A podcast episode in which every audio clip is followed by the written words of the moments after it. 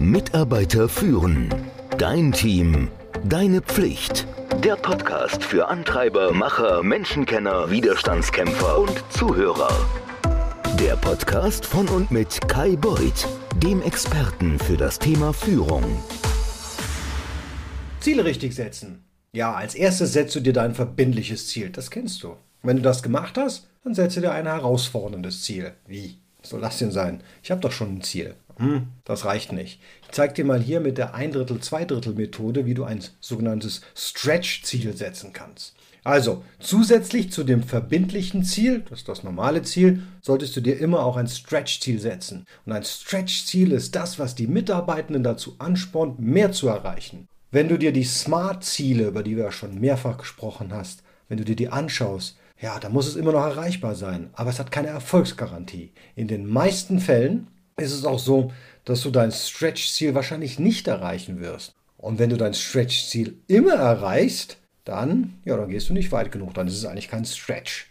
Warum solltest du dir überhaupt ein herausforderndes Ziel setzen, fragst du dich gerade? Naja, wenn du dir nur ein verbindliches Ziel setzt, dann wird das Team vielleicht nachlassen, sobald es erreicht wurde. Die werden alle sagen, boah, super, hab mein Ziel erreicht, muss mich jetzt nicht mehr so anstrengen, werde jetzt das Jahr entspannt zu Ende bringen. Ein herausforderndes Ziel, also so ein Stretch-Ziel, das bringt aber alle dazu, die Leistung weiterhin zu steigern. Wenn die ihr eigentliches Ziel erreicht haben, dann gibt es immer noch etwas, was sie erreichen können. Ein herausforderndes Ziel, das kann Mitarbeitende motivieren und begeistern. Wenn sie es erreichen, dann entsteht ein Gefühl des gemeinsamen Erfolges, das die Moral und die Identität des Teams stärkt. Herausfordernde Ziele zwingen Mitarbeitende zum Umdenken. Oftmals basiert ein verbindliches Ziel auf dem, was die Mitarbeitenden wissen. Bei einem Ziel geht es darum, die Dinge so zu erledigen, wie sie schon immer erledigt wurden. Ein herausforderndes Ziel bringt jeden dazu, Annahmen zu hinterfragen. Sie werden die Aufgabe mit anderen Augen sehen. Sie werden bereit sein, große Veränderungen vorzunehmen und Risiken einzugehen, um das herausforderndere Ziel zu erreichen. Ein solches Ziel hilft, neue Fähigkeiten zu entwickeln und neue Dinge auszuprobieren. Wenn du also ein verbindliches Ziel, was sie erreichen können, mit einem anspruchsvollen Ziel kombinierst, das sie dazu anspornt, ihre Leistung zu verbessern, ja, dann bekommst du das Beste aus zwei Welten. Da gibt es jetzt eine Ein Drittel, Zwei Drittel Methode für herausfordernde Ziele. Ich werde oft gefragt, wie kann ich denn ein gutes Stretch-Ziel überhaupt setzen? Und dann sage ich gerne, dass Sie die ein Drittel, zwei Drittel Regel anwenden sollen. Für den Unterschied zwischen einem normalen und einem Stretch-Ziel sollte ein Team ein gutes Gespür dafür haben, wie es zwei Drittel dieser Lücke schließen kann. Aber keine Ahnung, woher das letzte Drittel kommen soll. Warum ein Drittel, zwei Drittel?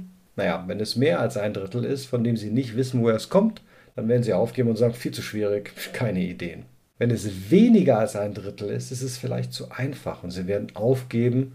Und um diese Liste zu erstellen und zu verstehen, was dieses ein Drittel, zwei Drittel ist, sammle einfach mal eine Reihe von Ideen aus deinem Team, die über die Verpflichtungen hinausgehen und dann zähl sie zusammen. Lass uns mal ein Beispiel durchgehen. Nehmen wir an, wir haben uns ein Ziel von A gesetzt und versuchen nun herauszufinden, was die herausfordernde Komponente ist.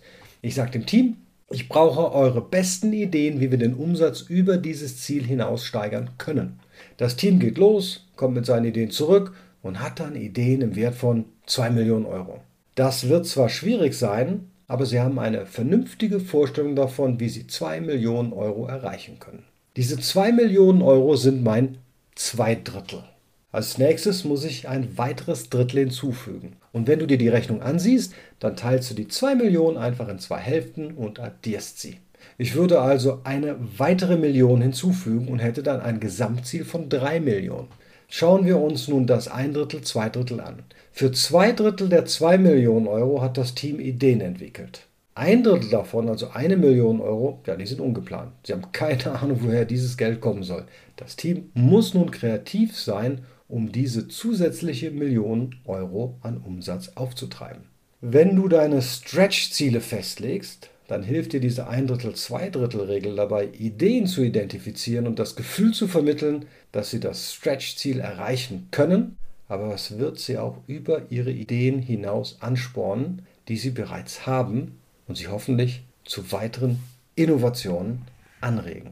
Das interessiert dich, du findest das spannend, Du kannst das natürlich auch erfahren im Leadership-Programm und ich habe dir unten einen Link reingesetzt, wo du dich informieren kannst. Natürlich kannst du mir immer unter kai.mitarbeiterführen.com schreiben und gerne mache ich mit dir zum Leadership-Programm und was das alles ist, einen Zoom-Call. Einfach schreiben, wir vereinbaren einen Termin und da lernst du natürlich viel mehr als nur Ziele perfekt und richtig setzen.